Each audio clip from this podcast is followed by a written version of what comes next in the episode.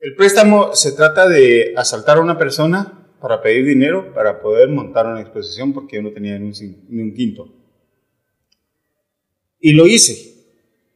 Salió un video, pero ese video no se mira nada porque es de noche y, es complicado, ¿ah? pero lo hicimos. Lo hicimos porque tuve cómplices. El camarógrafo, yo y el arma, que ni siquiera era mía y estaba descargada. Y entonces le puse la cabeza así, le dije, mira, métete al carro, ahorita me das lo que tenés. Y me sacó como 30 pesos, algo así. Después me sacó 80, fueron como casi 100 dólares.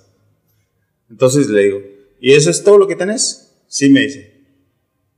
Ah, no quiero tu tarjeta, no quiero tus cheques, no quiero nada de eso, solo esto. Lo dejé ahí metido y me zafucas. Y luego monté la exposición.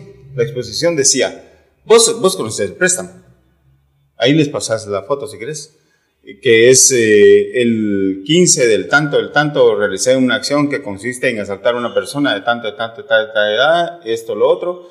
Y, y todavía me siento culpable. Pero había que hacerlo. Porque trata sobre la ética y la moral. Porque a un artista se le permite hacer todo. Y nadie jamás denunció nada. Eso es lo peor, porque me hubieran denunciado.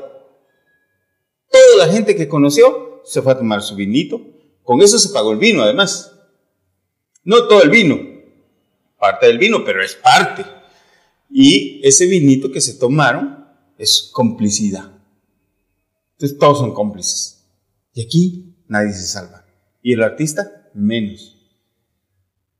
Yo creo que ofrecí un sacrificio que todavía me duele, porque todavía no lo olvido, fue muy fuerte, pero un sacrificio que implica decir que el artista no tiene derecho a hacer todo. Pero nadie hizo nada para decir lo contrario.